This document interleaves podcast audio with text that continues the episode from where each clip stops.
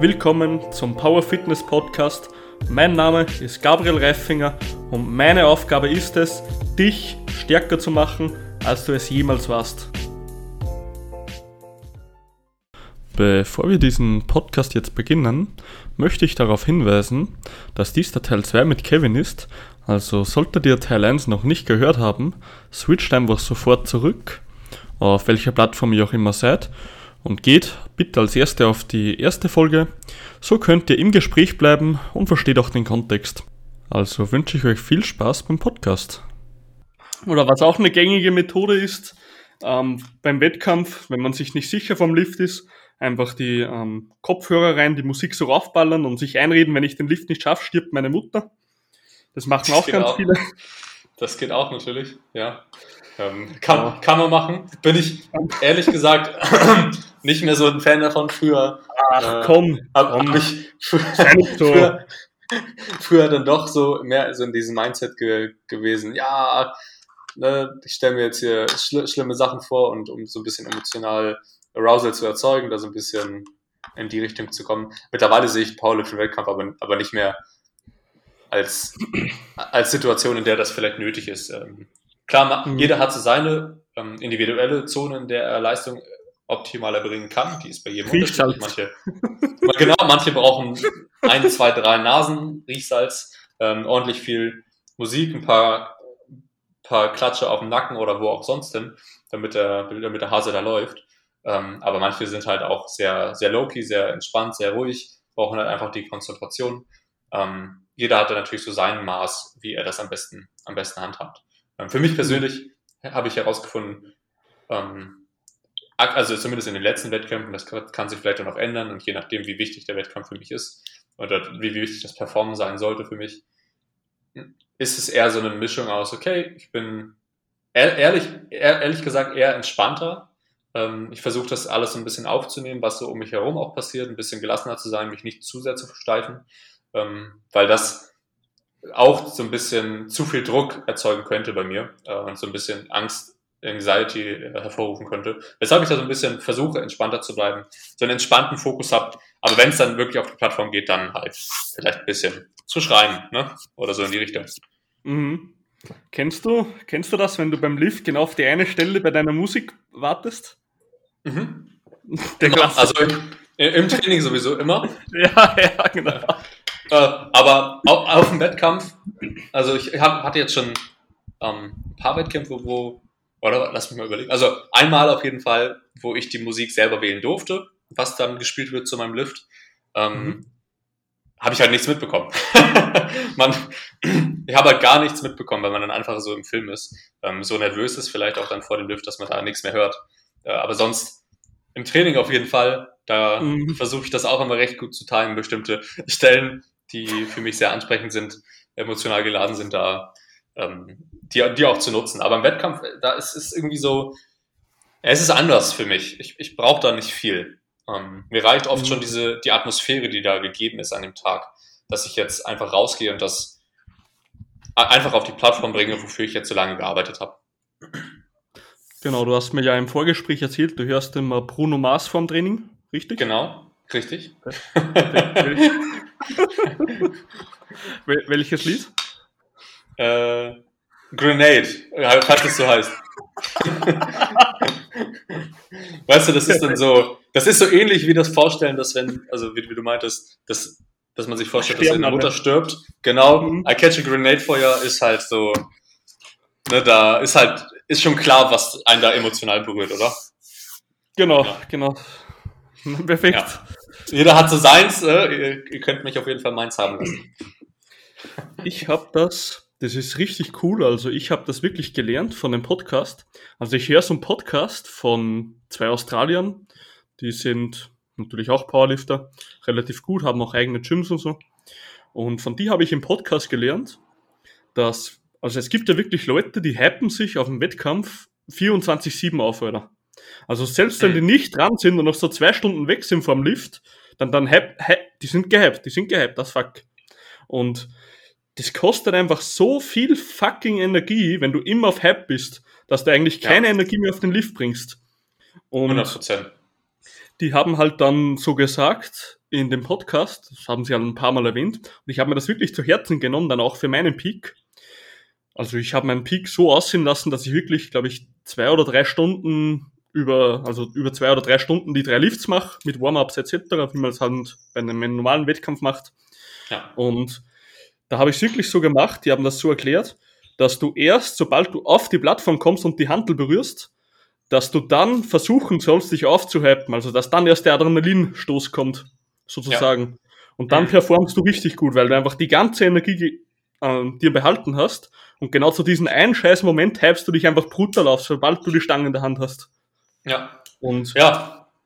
Das finde ich geil. Würde, ich. Würde ich, würde ich so unterschreiben, dass das wahrscheinlich für die meisten so das, das Gängigste ist und das, also, dass man das so machen sollte. Wer, wer jetzt schon zwei Stunden vor dem Wettkampf aufgehypt ist, ne, das ist jetzt, jetzt muss man vielleicht nochmal unterscheiden in aufhypen und, ähm, also gehypt sein und nervös sein, weil nervös wird wahrscheinlich fast jeder sein, ähm, mhm. der, der so, vor allem seinen ersten Wettkampf vielleicht macht.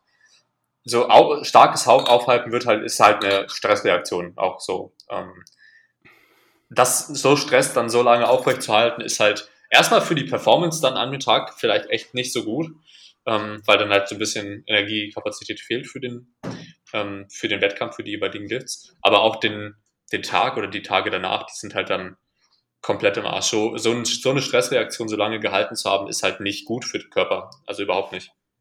Mhm. Ja. ja, ich, ich habe es da immer so gemacht, dass ich wirklich, also beim Beugen habe also beim Benchen habe ich mich überhaupt nicht gehypt. Also Benchen ja, finde ich, wenn du dich da hypst, dann, dann ist die Technik am Arsch, dann bist du gefickt. Ja, also so. Äh, wenn du so Deadlift, okay, technischer Fehler, fuck off, du, du reißt die Scheiße noch auf mit Hype.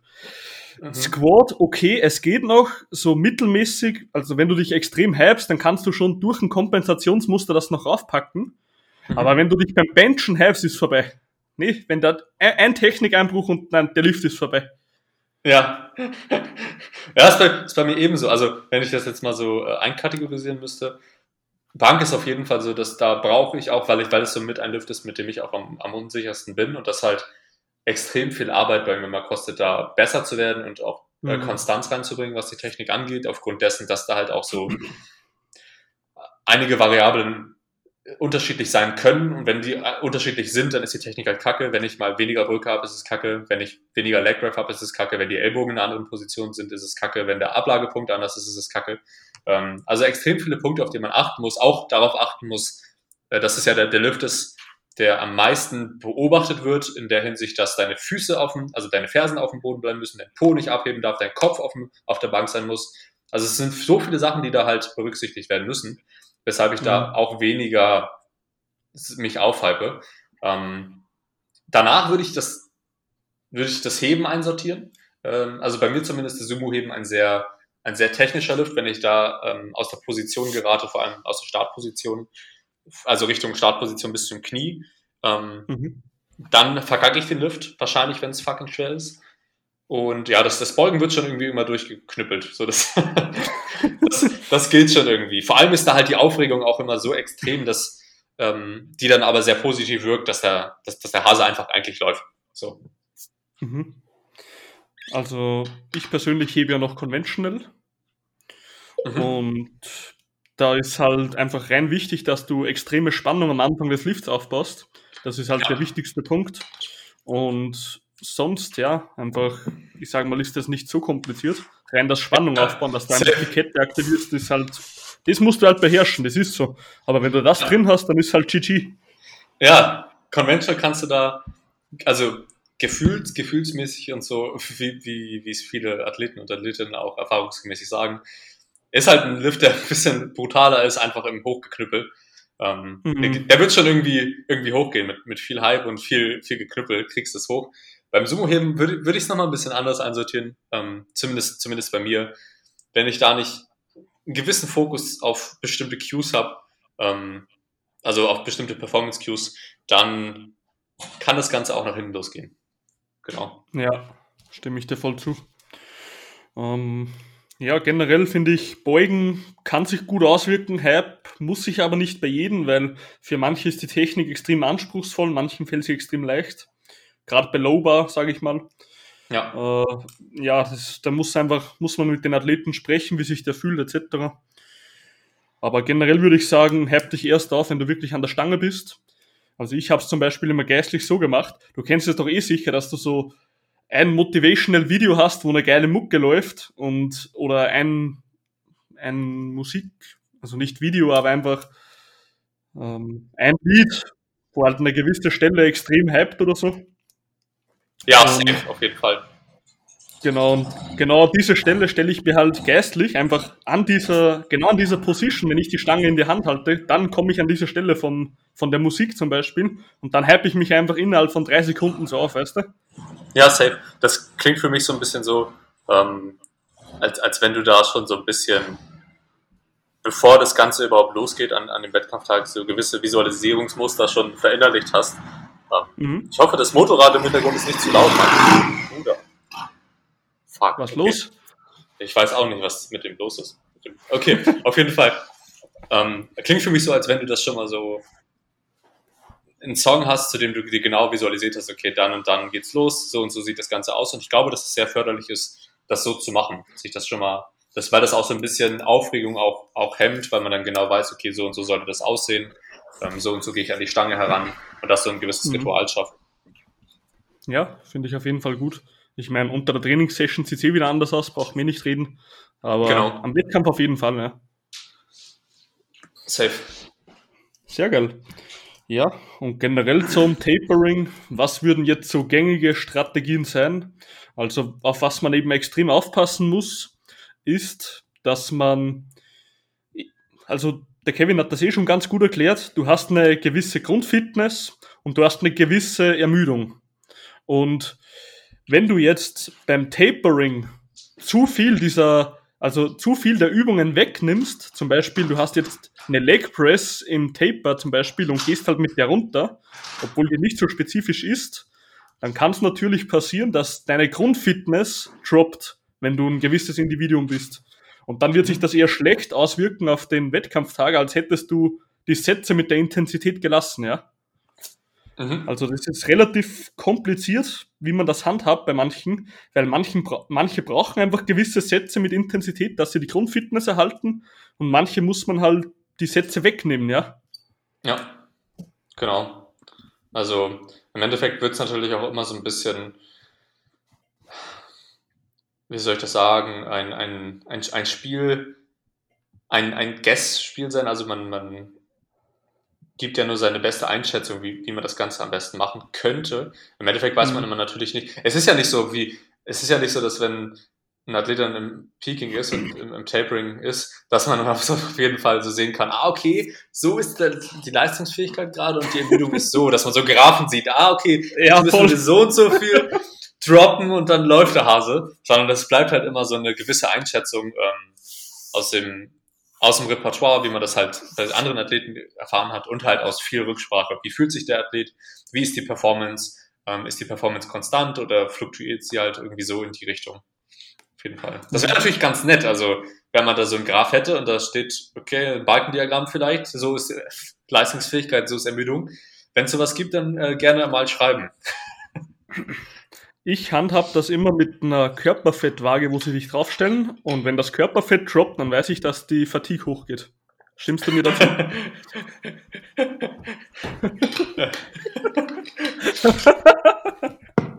ja, das klingt gut. Weil da steigen die Hormone Cortisol natürlich und die lagern halt Fett ein. Eh ganz logisch, ja. oder? Ja, ja, doch, doch. Genau, und die Körperfettwaage ist halt auch präzise. Also muss man halt auch sagen. Ja, die, die, die ist recht konstant auch, habe ich auch gehört. Genau, also, also letztens, also, wo ich mit dem Chinesen geschrieben habe drüber, der meinte hundertprozentig, dass das legit ist.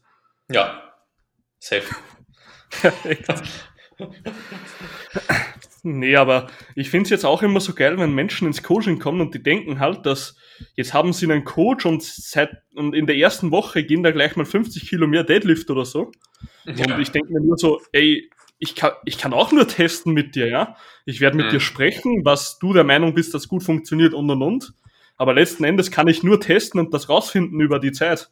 Also ich kann dich nicht nehmen, kann die, die Gabriel Reifinger Strategie auf den Nacken klatschen und dann funktioniert das. Ja, das geht nicht. Nee, genau. Auf jeden Fall. Das, das ist halt, das, das macht das Coaching ja auch so ein bisschen, bisschen aus. Das ist ja nicht nur die, die Trainingsplanung per se, sondern das ist das Kommunikative außerhalb des Interagieren. Ähm, es wird ja, es wird ja auch immer wieder Zeiten kommen, da, da denkt man, okay, das und das funktioniert gerade super gut, das fahren wir weiter und irgendwann wird es halt einen Zeitpunkt geben, da funktioniert das nicht mehr so gut. Also das, mhm. was optimal ist, wird sich halt auch immer verschieben oder was angebracht ist und da benötigt es halt, du, das Ding ist, wir stecken ja auch immer nicht immer so im Athleten oder in der Athletin drin, dass wir ähm, wissen, was genau abgeht, wie sich das anfühlt, wie sie das wahrnehmen. Ne? Wahrnehmung mhm. ist ja mhm. auch immer sowas, was deutlich unterschiedlich ausfallen kann. Ähm, deswegen ist halt so Kommunikation einfach das A und O in einem, in einem Coaching. Wäre natürlich ganz nett, wenn man die, das Geheimrezept für 400 Kilo heben hätte äh, und das, ne, mhm. wie du schon meintest, einfach auf den Nacken klatschen und der läuft der Hase. Ähm, nimmt natürlich so ein bisschen auch den Reiz dann für, von einem Coaching und ist natürlich auch überhaupt nicht möglich. Ähm, aber wäre wär irgendwie ganz nett. aber da fällt mir, ich weiß nicht mehr, wo ich das gehört habe. Ich glaube auch in irgendeinem Podcast, wenn nicht sogar von den Australiern. Aber das war das, war das Zitat, das, das war mir so eingeprägt. Ähm, also das war das realste Zitat, das ich je gehört habe. In Wirklichkeit, also das ist jetzt nicht auf Coaching bezogen, auf zum Beispiel auf dem Instagram, dass man sagt, mit der Taktik bekommst du so viel Follower oder sogar wenn du ein Kind hast. In Wirklichkeit weiß keiner da draußen, was er genau macht. Egal in ja, welchem Aspekt. Immer. Das, das ist so Tatsache. Ehrlich, also es, es wird natürlich immer, das ist natürlich immer schwierig. Das ist, das ist auch, also ich finde es cool, dass du das ansprichst. Das ist was, womit ich persönlich auch immer ein bisschen so hadere, ähm, mhm. weil man sich vielleicht auch also viele Coaches sich vielleicht auch so geben, als hätten sie die Antwort auf irgendwie alles. Und mhm. im Endeffekt liegen wir halt alle falsch. Ähm, ja, komplett. Nie, niemand weiß irgendwas wirklich. Also vielleicht ein paar Dinge, wo wir recht nah an der Wahrheit sind, nenne ich es jetzt mal. Ähm, aber im Endeffekt können wir halt alle nur besser werden und ein bisschen weiter weg von schlecht werden, sondern mehr Richtung wahrer werden. Aber wahr ist es im Endeffekt dann, dann doch vielleicht nicht. Also wissen wir im Endeffekt, wir können nie sagen, dass wir genau das Richtige gerade machen. Ähm, Genau, mhm. also cool, dass du es ansprichst. Ja, auf jeden Fall. Also, das fällt mir immer wieder auf, so das Einzige, das Einzige, was ich im Powerlifting wirklich weiß, und das weiß ich zu 100%, ist, dass sich alles, dass die einzige Übung, die sich 100% auf den Squat auswirken wird, der Squat ist. Aber ja. mehr kann ich nicht sagen zu 100%. Es ist ja. so. Ja, auf jeden Fall. Es ist noch sehr, sehr, sehr viel offen, so vor allem, wenn, wenn man sich jetzt mal ähm, sowieso die ganze die, die Wissenschaft so rund um das, das Powerlifting und so Training ist ja auch noch recht, recht, also jetzt noch nicht so weit fortgeschritten, da sind wir ja noch recht in den Kinderschuhen, weshalb auch noch nicht so mhm. viele unterschiedliche Programme äh, verglichen wurden. Also wir, wir können jetzt auch noch gar nicht sagen, das XY-Programm ist vielleicht besser in der und der Situation. Das wird vielleicht auch nie so sein, weil die Situationen halt oft auch anders werden und unterschiedlich sein werden. Ähm, das Einzige, was uns da im Endeffekt übrig bleibt, ist viel zu viel Erfahrung zu sammeln, vor allem mit den Athleten ähm, mhm. und mit denen zusammenzuarbeiten. ne? Genau. Kurze Unterbrechung an dich, lieber Zuhörer oder Zuhörerin. Ich und der Kevin haben uns heute richtig viel Zeit genommen für dich. Wir haben sogar zwei Folgen abgedreht. Also teils einfach mal mit einem Freund der was eventuell auch Kraftsport betreibt und mal mehr draufpacken will. Hier kann eigentlich nur jeder gewinnen und im Endeffekt haben wir eine riesen Freude dran und werden den Podcast immer weiter ausbauen und auch die Qualität zu erhalten von den Gästen. Also bedanke ich mich einfach schon mal herzlich bei dir für das Teilen und wünsche dir weiterhin Spaß beim Podcast. Ja, vor allem spinnen halt einfach Millionen von Scheißfaktoren rein. Also ich bin ja auch gelernter Maschinenbauer und wenn du dir jetzt anguckst, okay, ich baue jetzt hier ein Gelenk zusammen, dann habe ich da zwei Löcher und schlagen Bolzen durch. Das ist easy going, das Material ist fix hier und das Material verändert sich nicht und das, das funktioniert, ja. Aber ein Mensch hat hunderttausend Sachen im Leben gerade, wie sein Stresslevel aussieht, ob der jetzt ein bisschen anders gegessen hat, wie gerade in seinem Körper, was da gerade abgeht. Es kann ja immer wieder kleine Änderungen vorkommen Und dann ist schon wieder das, was du als hundertprozentig angesehen hast, schon wieder nicht mehr hundertprozentig. Auf jeden Fall. Also 100 Prozent. Das macht die, das macht ja auch so ein bisschen, das macht das Ganze ja schwierig zu vergleichen, was jetzt, also wenn wir jetzt, ich meinte das ja schon, dass es schwierig ist, einfach insgesamt Programme auch so zu vergleichen. Ob jetzt mhm. das oder das besser ist für die Person, kann man im Endeffekt ja nie sagen. Ähm, ob es jetzt einfach nur vielleicht in der, in der Phase gut gelaufen ist, weil es außerhalb vom Training auch super lief. Ähm, genau. Oder ob das Programm an sich halt auch einfach geeignet war. Ähm, aber ob was anderes geeigneter war, weiß man halt nie. Also das Einzige, was so gewisses ist, dass alles so ein bisschen ungewiss ist.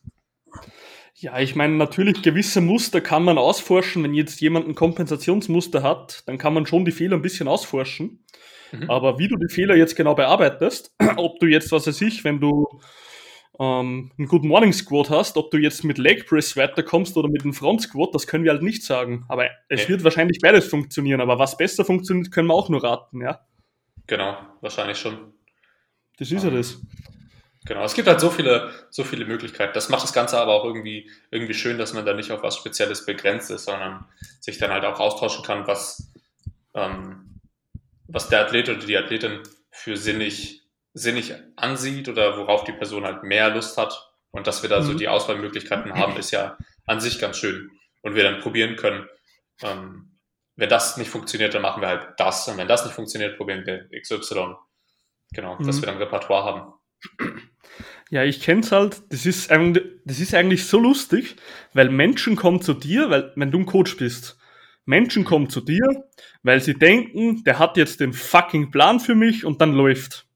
Ja. Aber in Wirklichkeit ist einfach 90% vom Coaching, warum der weiterkommt, weil der einfach mal einen verfickten Leitfaden hat, den er verfolgt und nicht jedes Mal wechselt und weil er dann auch mal progressiv arbeitet, weil wenn er das nicht macht, bekommt er eine am Deckel.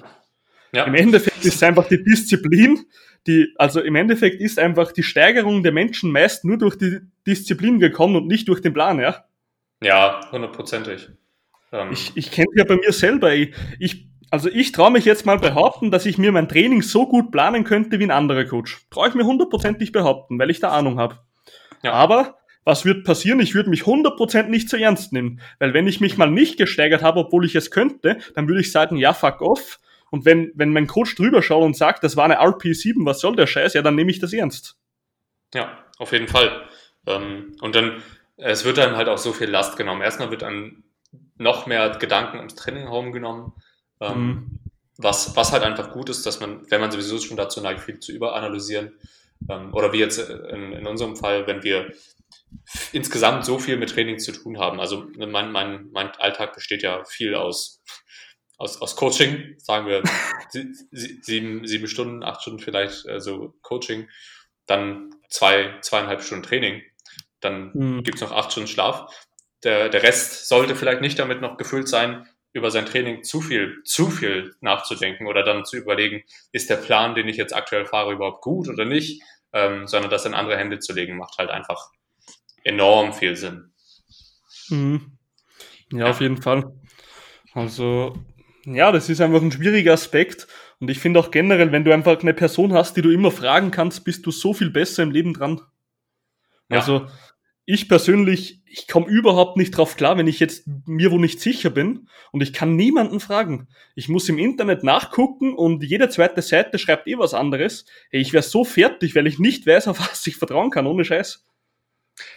Ähm, ja, verstehe ich voll. Und ich, also, ich, ich würde sagen, ich habe ich hab so ein bisschen de, den Charakterzug, dass ich viel viel, also was, ne, das, das hast du, hast du sicherlich auch, dass du viel kritisch siehst, ne, das ist ja auch, ist ja auch ein wichtiger Aspekt.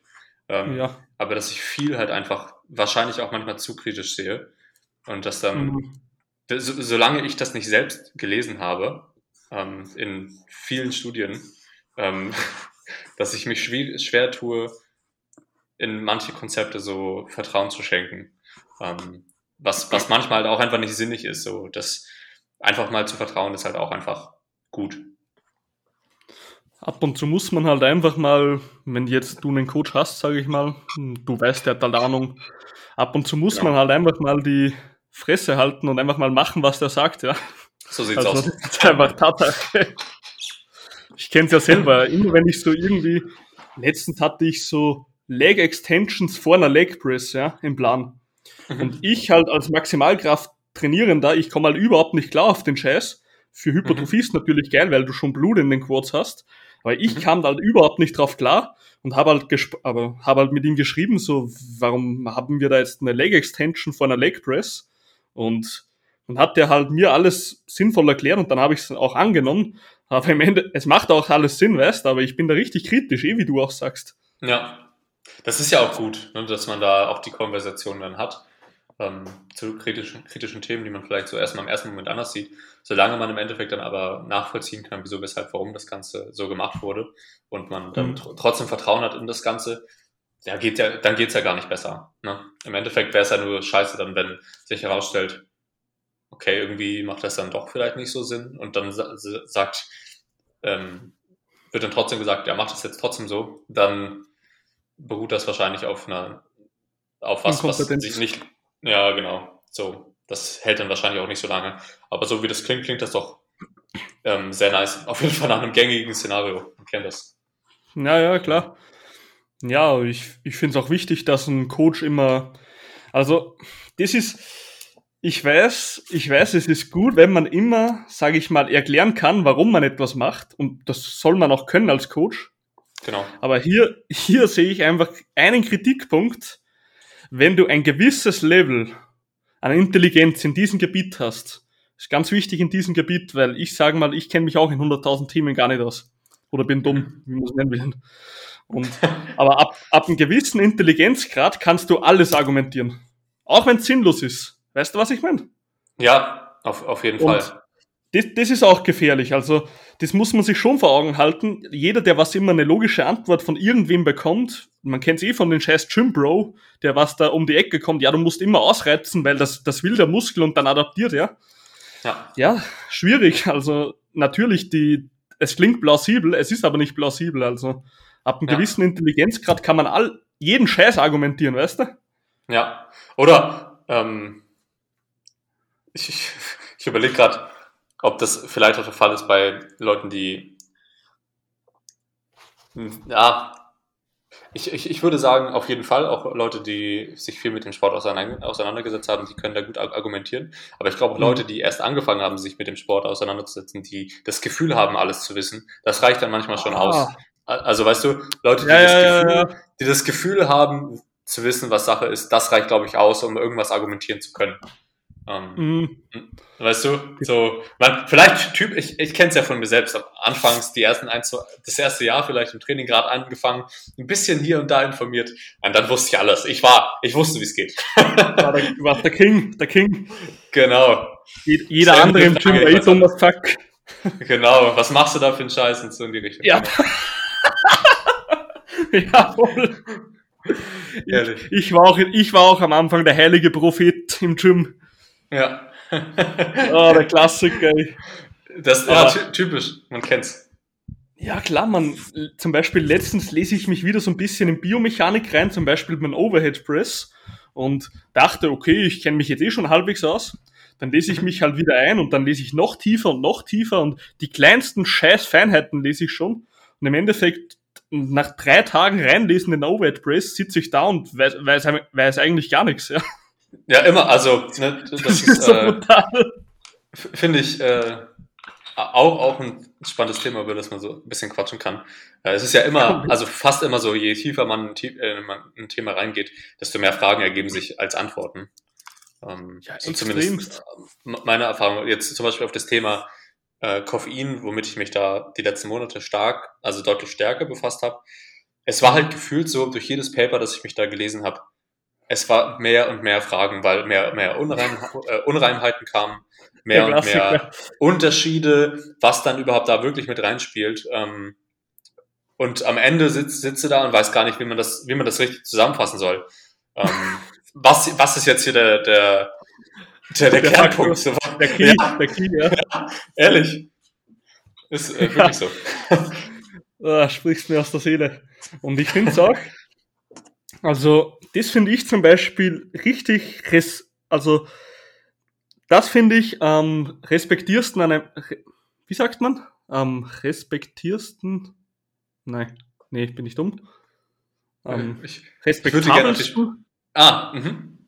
genau, am respektabelsten an einem Coach, wenn er einfach mal die Eier hat und sagt, hey, keine Ahnung, Ja. ohne Scheiß, ich selber bin jetzt schon langsam an so ein Stadium gekommen, wenn mich einer was fragt, wo ich wirklich nur so, habe ich mal circa gelesen, gelernt, weiß ich nur ungefähr, dass ich einfach sage, keine Ahnung. Ja. Und ich, ich schäme mich da auch nicht, weil ich bin jetzt nicht irgendwie der, der, der Coach, der hier die Seminare abhält und der, all, der allwissende Guru oder so. So wie niemand, eigentlich. Eben, eben.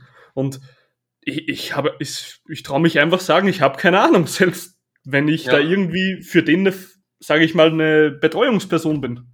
Ja, das finde ich auch wichtig, weil das ja auch irgendwie Vertrauen schafft. Ne? Wenn man immer der ist, der alles weiß, dann ist das Vertrauen vielleicht nicht so hoch, als wenn man auch mal sagt, okay, da weiß ich wirklich nicht Bescheid, aber in den anderen Mhm. Themen, das und das wüsste ich dann schon, schon eher. Also, weißt du, dann stärkt einem nochmal so ein bisschen, okay, die Person ist ehrlich und dann vertraut man der auch tendenziell noch mehr. Ähm, also finde ich, finde ich gut und finde ich auch wichtig. Wicht, also, was ich dann oftmals mache, wenn ein Thema auftritt, was worüber ich nicht so stark Bescheid weiß oder vielleicht auch gar nicht, dann Mhm. teile ich das auf jeden Fall so mit, aber sage dann auch, okay, ne, ich setze mich da halt ran, ähm, schau mal, was, was, was so, also wenn es die Zeit dann hergibt, wenn es das, ähm, wenn es auch sinnig ist, darüber zu quatschen, auch länger, längerfristig, wenn es eine spezielle Thematik ist, sich ranzusetzen und dann auch mal so ein bisschen in das Thema reinzutauchen. Ähm, das, das zeigt dann auch nochmal so ein bisschen mehr für den Athleten, okay, der interessiert sich extrem für, für meine Probleme ähm, und will Mhm. mir halt einfach wirklich nur helfen. Sagt im Vorhinein auch, dass er darüber nicht Bescheid weiß. Also finde ich, finde ich eine gute Herangehensweise, so wie ich das, also sonst würde ich so nicht machen. Mhm, auf jeden Fall. Ja, und das Gängigste ist halt, du informierst dich eh über 100.000 Sachen, weil es dich interessiert. Ist ja auch gut Ja. so, weil du willst dich weiterbilden, du willst besser werden als Coach. Aber im Endeffekt vergisst du eh wieder alles, was nicht gängig irgendwie benötigt wird, ja. Es ist, Also- das, das ist, also entschuldige, dass ich dich da vielleicht unterbreche. ja, ja. Das ist was, was mich persönlich manchmal so äh, recht stark aufregt. Ja, ich kenn's. so, so, so es, ne, wer, wer, wer sich viel so mit dem Ganzen beschäftigt und extrem viel ähm, auf täglicher Basis versucht, da irgendwie besser zu werden, extrem viel liest, ähm, sich weiterbildet, man, man hofft irgendwie, dass man das auch alles so beibehält, auch wenn ich extrem viele Notizen zu extrem vielen Sachen habe. Hab, werde ich Mhm. trotzdem vergessen, was ich letzten Monat da genau recherchiert habe. Es sind spezielle Sachen, die ich wahrscheinlich im Hinterkopf habe, ähm, Mhm. die, so, die so kleben bleiben. Ähm, was da einfach nur für mich jetzt so immer wichtiger geworden ist, okay, ich weiß, ich habe mich schon mal mit dem Thema auseinandergesetzt. Da und da habe ich so ein paar Notizen dazu, dass ich darauf nochmal zurückgreifen kann. Aber ehrlich gesagt, nervt mich das auch immer schon so ein bisschen, okay, dass ich dann nicht über ein Thema, wor- worüber ich so viel gelesen habe, mich so tief damit beschäftigt habe, dann im Endeffekt trotzdem nur so die, die Sachen dann auch präsent sind und preisgeben kann, ähm, Die gängig sind. die gängig sind. Ja, ähm, ist halt so. Beispiel, zum, zum Beispiel so zum, zum Thema Koffein, nochmal so darauf bezogen, waren dann Mhm. im Endeffekt, glaube ich, 55 Seiten Notizen fast, die, die ich hatte. Ähm, und im Endeffekt waren es dann trotzdem so die typischen, typischen Sachen, die man, die man über, über Man Koffein, weiß. die ich aus dem, genau, die ich so aus dem, aus dem FF zumindest so sagen kann. Alles andere wäre halt Mhm. nochmal, okay, schau nochmal nach und so weiter. Aber das ist halt, glaube ich, auch gar nicht, ich glaube, dass das was ist, was einem auch ein bisschen Druck nehmen kann. Für mich war das eigentlich immer, ich meinte, das hat nervt mich eigentlich auch jetzt noch, auf jeden Fall. Aber das nimmt mir auch so ein bisschen den Druck, weil jede Person, bei, je, bei jedem ist das halt so. Bei fast jedem Mhm. zumindest, ne? Außer man hat ein fotografisches oder äh, Gedächtnis oder so in die Richtung. Ähm, dann ist es sicherlich nochmal was anderes. Aber sonst kämpft ja jeder eigentlich damit, so Informationen zu behalten. Ähm, genau, was mich dann erleichternd stimmt, dass ich das nicht alles behalten muss, so in die Richtung, sondern Rückgriff, Rück- Rückgriff drauf haben kann. Ach so, so siehst du das, ja. Ja, ist auf jeden Fall interessant.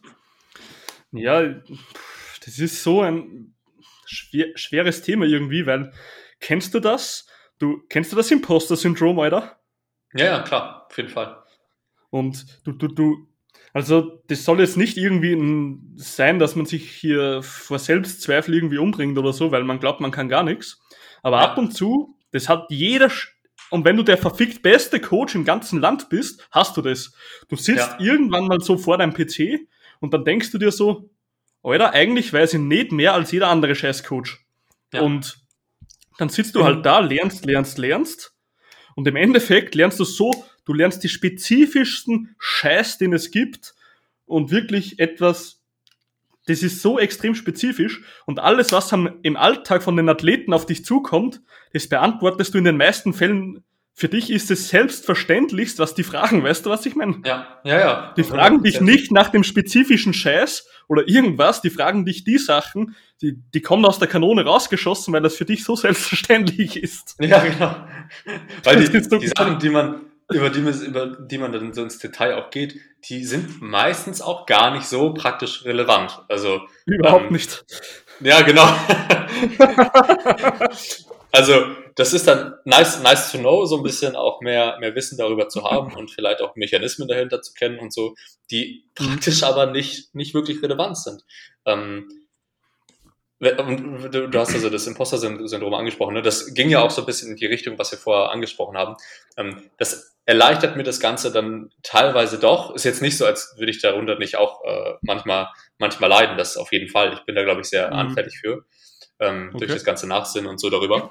Ähm, aber im Endeffekt erleichtert es mir das doch, wenn ich öfter mal darüber nachdenke, dass wir halt alle so im, so im ähnlichen Boot sitzen, alle Dinge vergessen, die wir gelernt haben, ähm, nicht immer eine Antwort parat ist, wir alle nicht über jedes Thema Bescheid wissen können, auch wenn es vor allem so durch Instagram und soziale Medien so den, den, Einschub, ein, ähm, den Anschein erweckt, dass jeder alles weiß in die Richtung, ist es halt einfach nicht so. Ähm, vor allem, ja, schon. Wenn, wenn, man so mal so Gespräche führt, wie wir das jetzt machen, wie Paul mhm. und ich das auch bei uns im Podcast gemacht haben letztens. Jeder hat damit zu kämpfen. Jeder, jeder weiß nicht alles. Jeder weiß eigentlich auch, dass jeder nicht alles weiß, aber man hat das Gefühl, dass die anderen immer mehr wissen als, als man selbst. Ähm, ja. Was nicht immer der Fall sein muss. Vielleicht in, in manchen Gebieten. Ähm, heißt ja aber nicht, dass du nicht zu einem späteren Zeitpunkt auch darauf nochmal ähm, ja, dich da einlesen kannst oder was weiß ich. Ja, sicher. Ja, ich finde das Imposter-Syndrom generell, also man kennt ja, dass man, den Gedanken hast du sicher auch schon mal gehabt. Momentan ist er bei mir halt nicht mehr so vorhanden, weil ich mir das halt schon klar gemacht habe im Hirn ein bisschen. Aber man denkt halt so, man weiß eh noch viel zu wenig, dass man jedem so optimal helfen kann.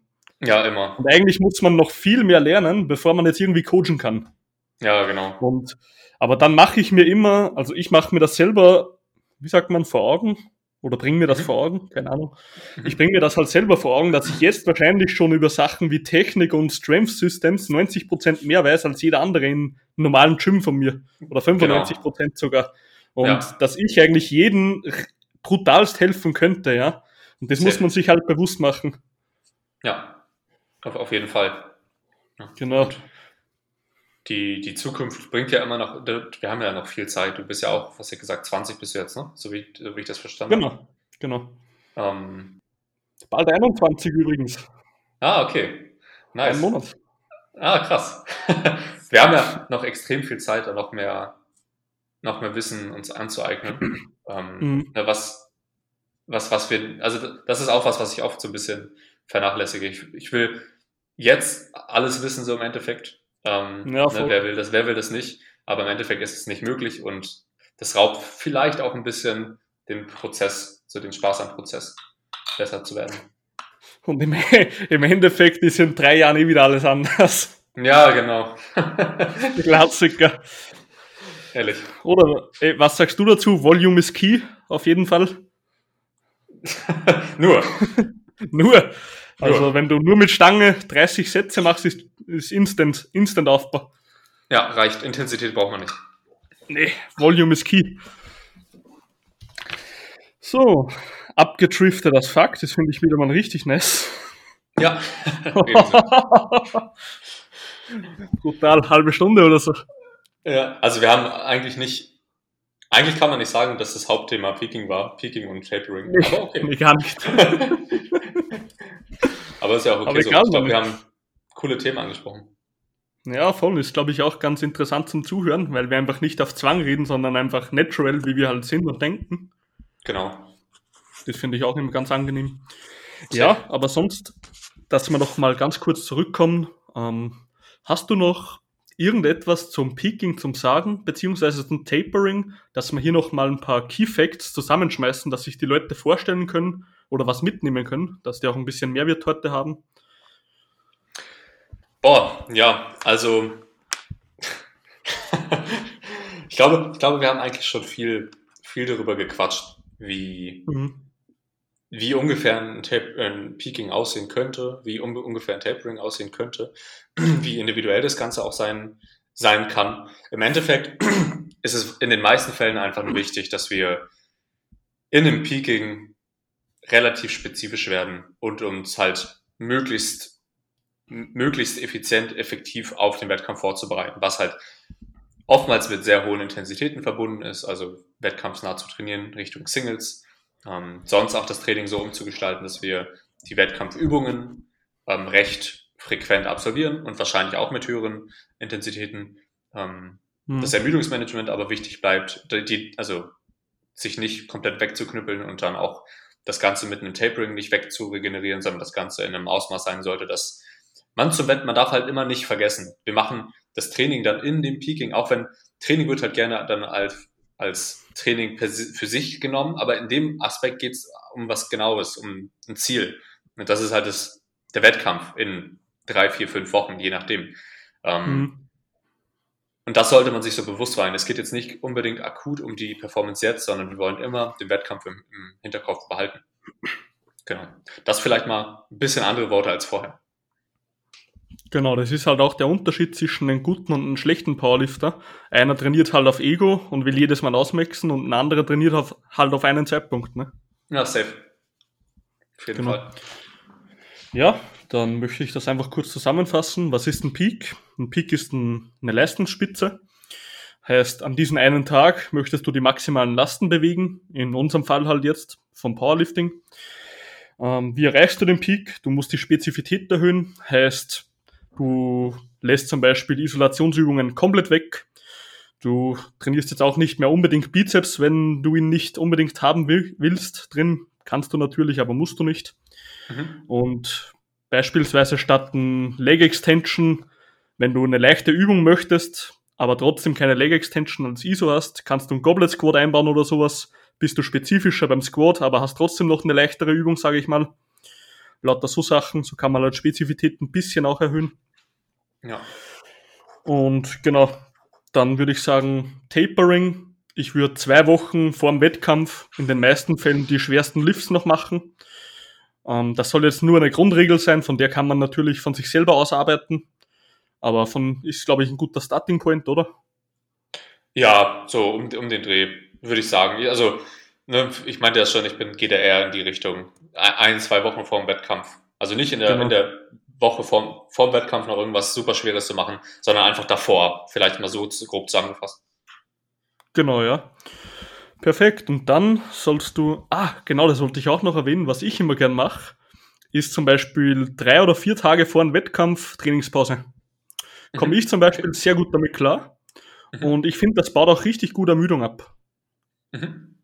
Ja, hab, ich habe auch ein paar Athleten, die das so ähnlich machen. Ähm, das war ja was, was ich vorhin schon so ein bisschen angesprochen habe. Ähm, es kann für, für Leute sinnig sein, die Sicherheit in der Übung brauchen oder vielleicht auch das Gefühl haben, schnell raus zu sein, sinnig sein, dann vielleicht sehr leichte Sessions zu machen. Ne? Also vielleicht zwei, drei Tage mhm. vor dem Wettkampf extrem leicht zu, zu beugen, zu benchen und zu, zu heben. Ähm, also mhm. wirklich sehr, sehr leicht. Da geht es nur noch darum, die Bewegung an sich zu machen. Ähm, wobei man dann ja auch sagen kann, okay, klar, Training, trainingsfrei gibt einem sehr viel Recovery, ne, auch so mental vielleicht, nicht an Trainings zu denken, an, ans Training zu denken. Ähm, mhm. Aber wenn es jetzt um körperliche Recovery geht, ist aktive Regeneration ja auch ein, ein, ein Stichwort. Und da macht es vielleicht Sinn, überhaupt sich ein bisschen durchzubewegen. Ne? Das muss jetzt nicht mal noch eine leichte Squat Bench Deadlift Session sein, sondern kann halt auch ein bisschen, ein bisschen mehr spazieren gehen sein oder was auch immer. Genau, perfekt zusammengefasst. Sehr gut. Kevin, dann habe ich jetzt noch drei Fragen an dich. Wenn du nur noch eine Sache essen dürftest, was wäre das? Und hier geht es aber um den Geschmack. Boah. Scheiße. Ich. Ich, ich, ich, ich kann es dir nicht sagen. Ich habe ich hab legit keine, keine, keine gute Antwort für dich. Es ist weder ein Eis, es ist weder eine Pizza, es ist weder so das gängigste, nenne ich jetzt mal, ein Burger oder was auch immer. Ähm, mhm.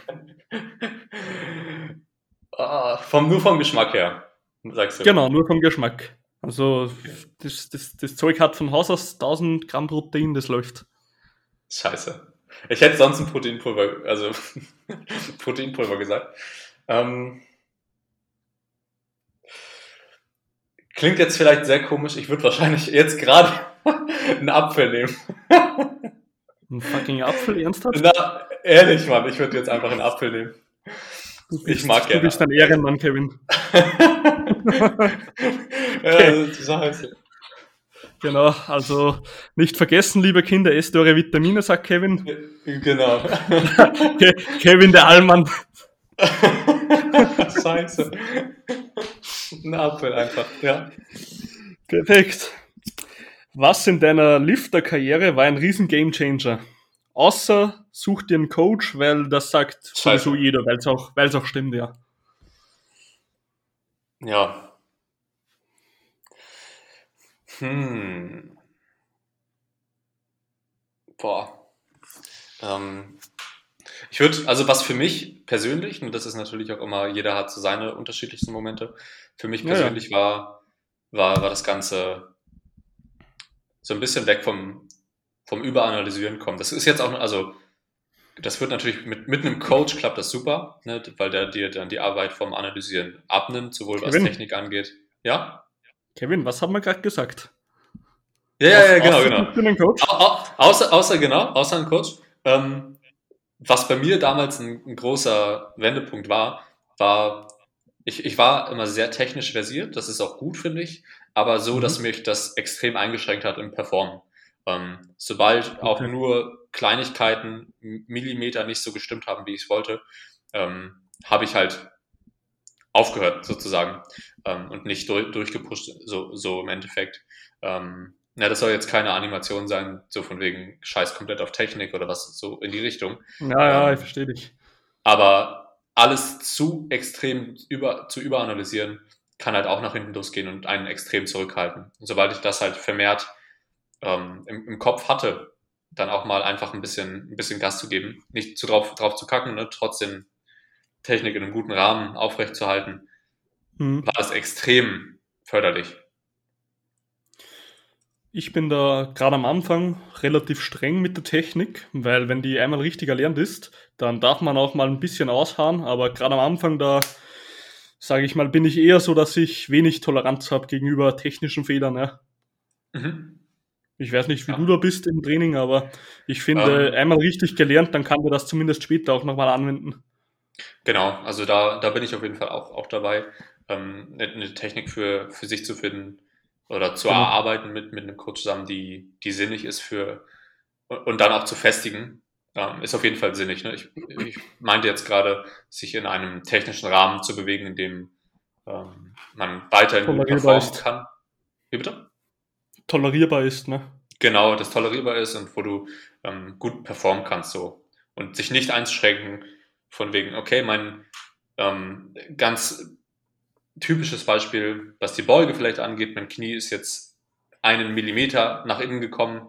Ähm, ich muss den Satz jetzt aufhören. Das ist sozusagen RP10, was Form Breakdown angeht. Ähm, das war's. So in die Richtung. Ähm, okay, dann ist es schon ein bisschen extrem. Genau.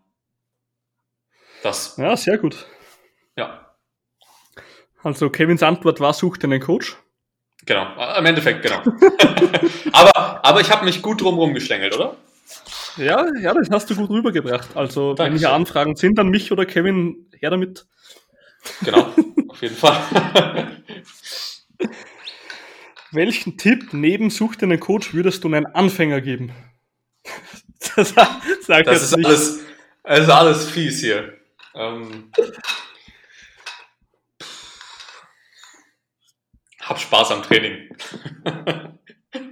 Ähm, versuch, versuch, versuch das, das Training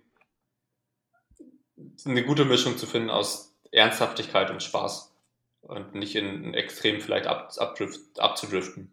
Natürlich auch je nachdem, wie, was die Ziele in dem Sport sind. Aber wenn es dir darum geht, langfristig gesehen gut zu sein in dem Sport, hab Spaß am Training. Erlaubt dir das. Alter, ernsthaft, was du gerade gesagt hast, hat, glaube ich, bis jetzt, soweit ich mich zurückerinnern kann, noch kein einziger gesagt. Und das respektiere ich so hart, weil ich selber der Meinung bin, bevor ich dir die 1000 Assistenzübungen reinballer, die dir optimal für den Lift helfen, die dich aber abfacken, gebe ich ja. dir irgendwas, was nur 70% zu viel hilft. Aber wenn du dafür 100 statt 50% reinballerst, weil es dir ja. Spaß macht, bleibst du erstens dabei und zweitens wird dir das mehr helfen. Safe. Auf jeden Fall. Also, bin, ich, bin ich voll bei dir. Respektabel auf jeden Fall. Sehr geil. Kevin, hast du noch irgendeine Message an die Zuhörer und Zuhörerinnen? Ich glaube nicht. Also ich glaube, die, die abschließenden Worte mit Spaß im Training, die, die sollten hier einfach im Vordergrund bleiben. Ich glaube, jedes weitere Wort aus meinem Mund würde das versauen. Perfekt. Ja, und was gibt es noch zum Sagen? Corona, es ist alles scheiße, alle depressiv und ja, genau. Ja. alles gleich, alles gleich. Genau. alles gleich. Wie immer. Wie immer, alle depressiv. Perfekt. Okay. Na, Kevin, hat mich auf jeden Fall gefreut, dass du heute zum Podcast gekommen bist. War eine extrem coole Folge. Wir werden die wahrscheinlich auf zwei Folgen aufteilen, dass man nicht eine Stunde 40 oder 45 sogar durchhören muss. Ja. Aber hat extrem Spaß gemacht. Ich finde, du bist auf jeden Fall gut auf einer Wellenlinie mit mir. Und ich finde dich auch wirklich extrem intelligent vom Wissen her, weil du siehst auch selber, dass man nicht alles weiß. Also bist ja. kein so ein Penner, der glaubt, er hat die, wie sagt man, die Weisheit mit Löffeln gegessen oder so. Ja, genau. Überhaupt das finde ich halt immer wichtig. Ja, danke für die Einladung. Hat mir sehr viel Spaß gemacht. Ja, auf jeden Fall. War cool. Okay, liebe Zuhörer und Zuhörerinnen, ähm, freut mich auf jeden Fall, dass ihr wieder eingeschaltet habt, wie immer. Bleibt auf jeden Fall dran, werdet stärker und race the bar.